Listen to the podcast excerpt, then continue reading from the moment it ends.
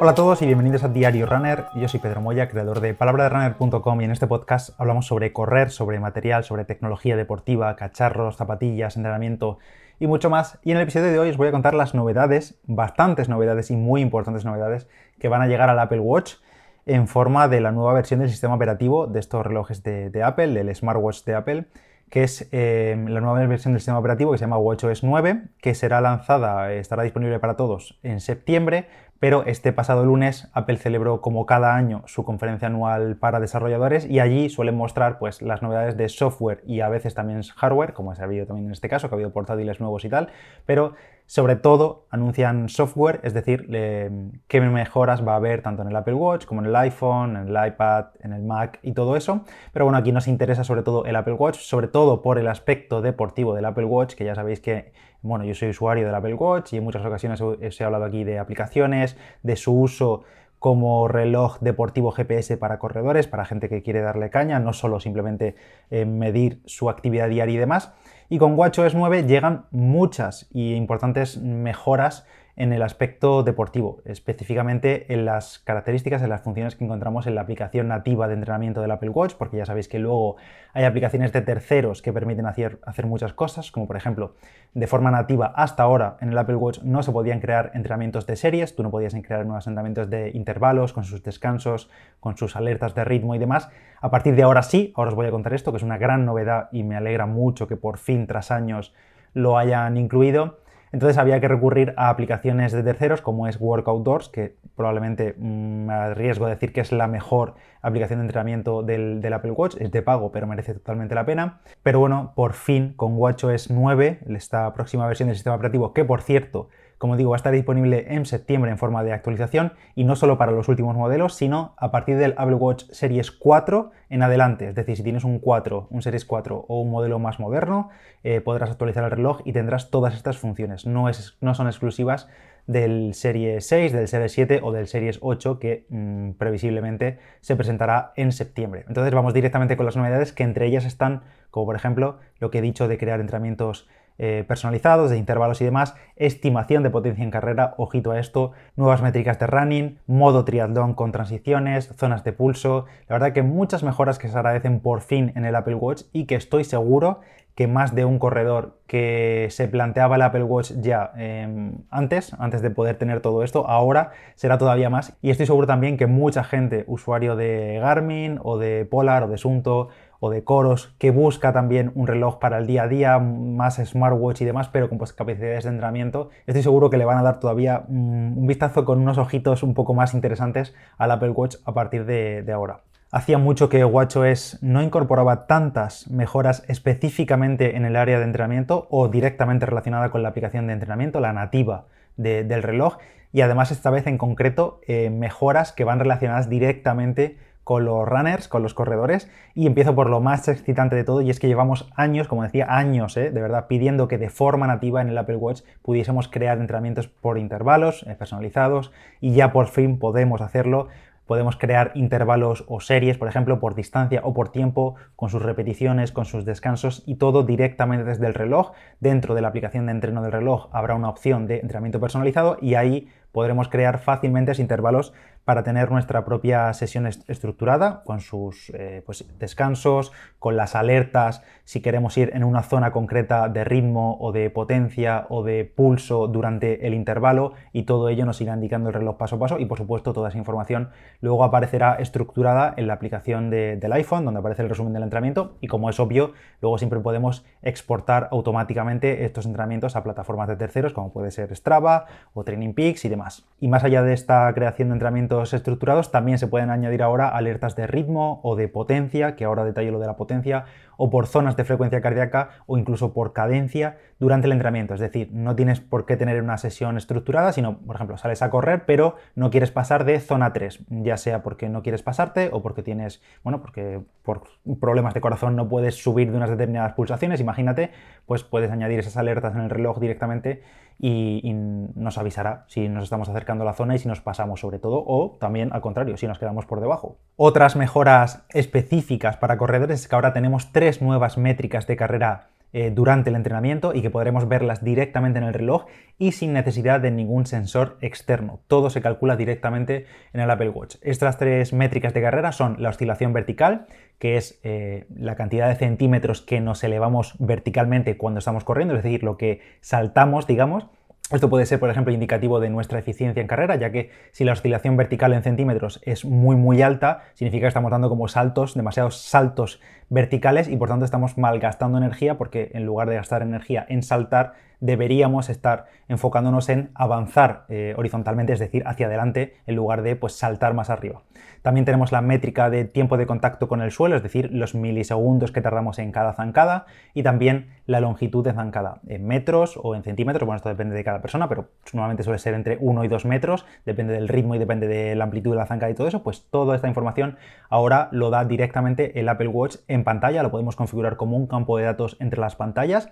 y, todos estos datos, por supuesto, también quedan en nuestro historial y podremos ver nuestra evolución o tendencias con el paso del tiempo. Como curiosidad, datos, por ejemplo, como la longitud de zancada, pues lo tenemos desde hace muchísimo tiempo en otros fabricantes como Garmin o Polar, directamente desde el reloj sin eh, sensores externos, pero otras métricas de carrera, como por ejemplo la de la oscilación vertical, esto sí suele requerir un sensor externo, ya sea una banda de pulso o un podómetro, y en el caso del Apple Watch esto lo calcula sin sensores, todo directamente utilizando la combinación de los propios sensores internos del reloj, ya sea el acelerómetro, el giroscopio y los algoritmos de Apple, entonces no hace falta ningún sensor externo. Y hablando de sensores externos, a partir de ahora en WatchOS 9, cuando actualices tu reloj, podrás ver también los vatios en carrera. Podrás ver la potencia en carrera. El Apple Watch será capaz de estimar potencia en carrera. Ya sabéis que yo aquí en el podcast os he hablado muchas veces de Street, que es el sensor podómetro más conocido del mercado que calcula específicamente la potencia en carreras, pero durante estos últimos años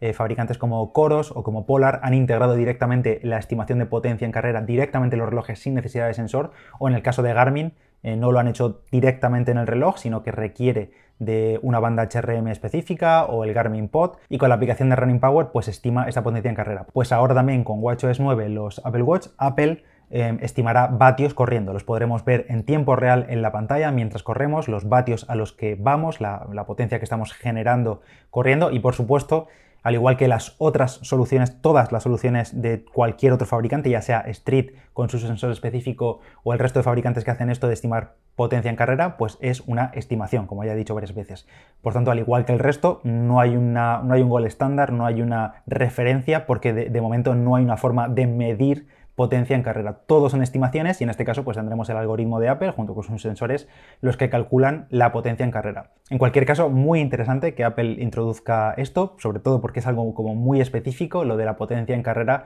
y que lo metan de forma nativa en la aplicación de entreno, pues muy interesante y estoy deseando probarlo, que en cuanto tenga el Apple Watch a mano, que ahora mismo estoy fuera, eh, voy a actualizar con la beta eh, WatchOS 9 cuando esté disponible y, probaré esto y sobre todo también quiero compararlo con los datos de Street y demás. Más novedades en la pantalla del reloj durante los entrenamientos. Ahora podremos ver más información en tiempo real. En WatchOS 9 hay una pantalla específica, por ejemplo, para las zonas de frecuencia cardíaca que tengamos establecidas y también han ampliado la cantidad de datos que podemos añadir en las pantallas. Antes teníamos datos fijos, podíamos modificarlos algunos y tal, pero ahora podemos tener varias páginas y pasar entre ellas, por ejemplo, para añadir, si no queremos tener en la página principal los datos de de carrera, como por ejemplo lo de la oscilación vertical no lo queremos tener ahí simplemente en el primer vistazo, podemos añadir nuevas páginas y aparte en esas nuevas páginas también podemos ver lo de las zonas de frecuencia cardíaca, la potencia en carrera y otros datos. Otra mejora muy importante que llega a los Apple Watch es que ahora tiene modo de triatlón específico, esto no lo teníamos hasta ahora, si eras triatleta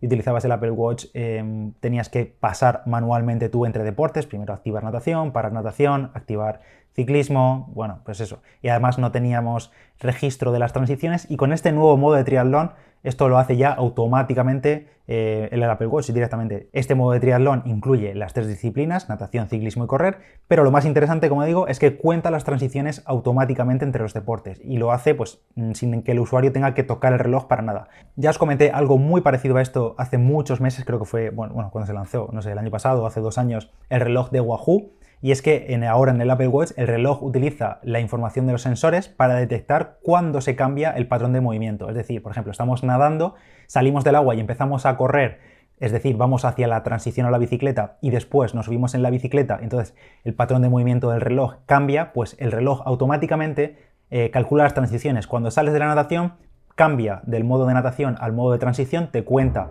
cuánto tiempo has tardado de la transición y después detecta que estás subido a la bicicleta, cambia al modo de bicicleta, ya cambia los datos que tienes en pantalla por los de ciclismo, cuando te bajas de la bicicleta y vuelves a la transición, cuenta la transición y cuando empiezas a la carrera a pie, la última disciplina del triatlón, pues otra vez vuelve a activar el modo de running, de carrera, y también te cambia los datos en pantalla para que puedas ver pues, lo que tengas tú configurado en la pantalla de running, eh, o en el caso de natación, o en el caso del ciclismo. Todo esto, como digo, en tiempo real y sin que el usuario tenga que hacer nada más que activar el reloj la primera vez y ya está. Todo lo demás se hace automáticamente las transiciones. Y por último, respecto a deporte y para nadadores específicamente, en el modo de natación en piscina, ahora el reloj también puede detectar el uso de tabla entre los tipos de brazada, indicarlo así en el resumen de la actividad, porque normalmente el Apple Watch, al igual que otros relojes, eh, detecta el estilo en el que estamos nadando y si utilizamos tabla, ahora también lo, puede detectar y lo indicará en el resumen de la actividad después, también automáticamente. Y también han añadido la puntuación esta SWOLF para los entrenamientos de natación. Estas son las principales novedades deportivas de WatchOS 9. Llegarán a todos los Apple Watch a partir del Series 4 em, desde el mes de septiembre, cuando se lancen las versiones definitivas. No hay que pagar más ni nada, simplemente es una actualización más del sistema operativo que mola mucho que lo integren todo